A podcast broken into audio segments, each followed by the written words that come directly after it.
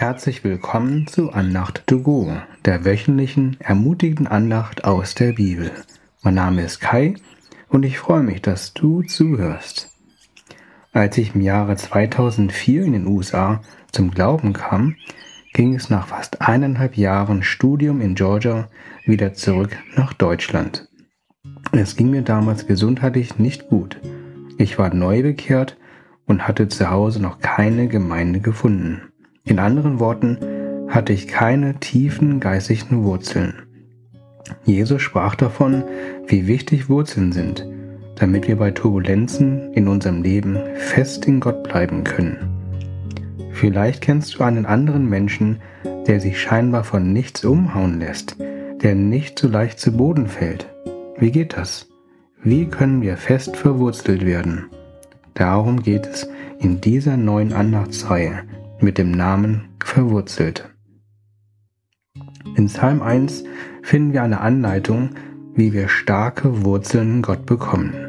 In Vers 1 dieses Liedes geht es darum, auf Ratschläge zu hören. Manchmal oder vielleicht sogar oft fällt es einem Menschen schwer, offen für den Rat anderer zu sein.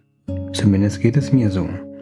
In Sprüche 13, Vers 10 lesen wir, Übermut bringt nichts als Streit, doch wer sich beraten lässt, ist klug.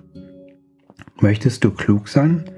Wenn du offen für guten Rat bist, dann wohnt Weisheit bei dir. Wir schauen uns jeweils ein Beispiel aus dem Alten und dem Neuen Testament an, wie Menschen mit Rat umgegangen sind. Rehabiam war der Sohn von Salomo und sollte neuer König von Israel nach seinem Vater werden. Salomo ordnete Zwangsarbeit an. Das ganze Volk Israel war an einem Ort versammelt und bat Rehabiam um Erleichterung. Rehabiam fragte die alten Ratgeber seines Vaters, die ihm empfahlen, gnädiger gegenüber den Israeliten zu sein. Doch er hörte nicht auf sie, sondern folgte dem Ratschlag der jungen Leute, die er seit Jugend kannte und nun in seinem Dienst standen. Daraufhin antwortete Rehabiam den Israeliten sehr hart, woraufhin sich das Reich Israels in zwei Teile aufteilte und Rehabiam nur König über Juda wurde. Er verlor durch seine Fehlentscheidung einen großen Teil seines Königreiches. Es ist also nicht nur wichtig, dass wir für Ratschläge grundsätzlich offen sind, sondern dass wir auf gute Ratgeber hören. Psalm 1, Vers 1 gibt uns einen Hinweis, woran wir gute Ratgeber erkennen. Richten sich die Berater nach Gott oder sind sie gottlos? In Psalm 1, Vers 1 steht, wie beneidenswert glücklich ist der, der nicht auf den Rat von Gottlosen hört. Warum sagt Gott, dass wir nur auf den Rat von Menschen hören sollen, die sich nach ihm ausrichten. Gott gibt uns manchmal Weisheit durch andere Menschen, manchmal auch direkt an uns. Voraussetzung dafür ist, dass wir offen für seine Weisheit sind. In Sprüche 3, Vers 11 steht dazu, Mein Sohn, verachte nicht die Belehrung Jahwes, sei nicht unwillig, wenn er dich ermahnt. Denn wen Jahwe liebt, den erzieht er streng, wie der Vater den Sohn, den er gern hat. Im Neuen Testament gibt es jemanden, der nicht nur offen für den Rat Gottes war, sondern sogar Mühen auf sich nahm, um sich von Gott von Angesicht zu Angesicht beraten zu lassen. Es war Nikodemus, ein Lehrer Israels, der mit Jesus über Fragen gesprochen hat, zum Beispiel, wie man gerettet wird. Auch Experten kommen an ihre Grenzen mit ihrem Rat, sodass wir uns an den Experten ohne Grenzen wenden können wo wir göttlichen Rat bekommen. Wie bekommen wir Weisheit, da wir heute nicht, wie Nikodemus damals, Jesus auf der Erde physisch treffen können? In Jakobus 1, Vers 5b finden wir ein Versprechen für Jesus Nachfolger. Er darf Gott um diese Weisheit bitten. Er wird sie ihm ohne weiteres geben und ihm deshalb keine Vorwürfe machen, denn er gibt allen gern.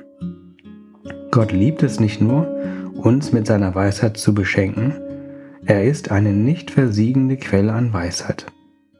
Das kannst du in Kolosser 2, Vers 3 nachlesen. Außerdem findest du in dem Buch der Sprüche eine Ansammlung von Weisheiten. Es lohnt sich, das durchzulesen und darüber nachzudenken.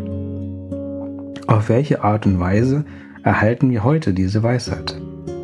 Erstmal sollten wir darum bitten und wirklich offen dafür sein. Dann kann es sein, dass Gott im Bibellesen, im Gebet, durch andere Menschen oder durch einen inneren Gedanken uns einen göttlichen Rat gibt. In Johannes 16, Vers 13 spricht Jesus, Wenn dann jedoch der Geist der Wahrheit gekommen ist, wird er euch zum vollen Verständnis der Wahrheit führen. Denn er wird nicht seine eigenen Anschauungen vertreten, sondern euch nur sagen, was er von mir hören wird und euch verkündigen, was kommen wird. Der Heilige Geist ist oder will unser Lehrer sein. Er gibt Jesus unendlichen Schatz an Weisheit an uns weiter.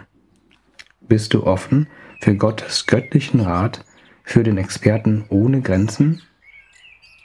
Ich bete kurz. Jesus, mache du unser Herz offen für guten Rat. Zeige uns, wer gute Ratgeber sind und dass du der perfekte Ratgeber bist.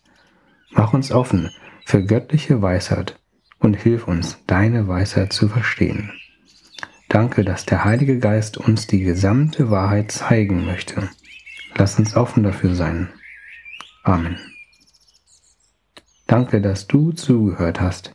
Ich wünsche dir eine Woche voller göttlicher Weisheit. Bis zum nächsten Mal. Auf Wiederhören. Dein Kai.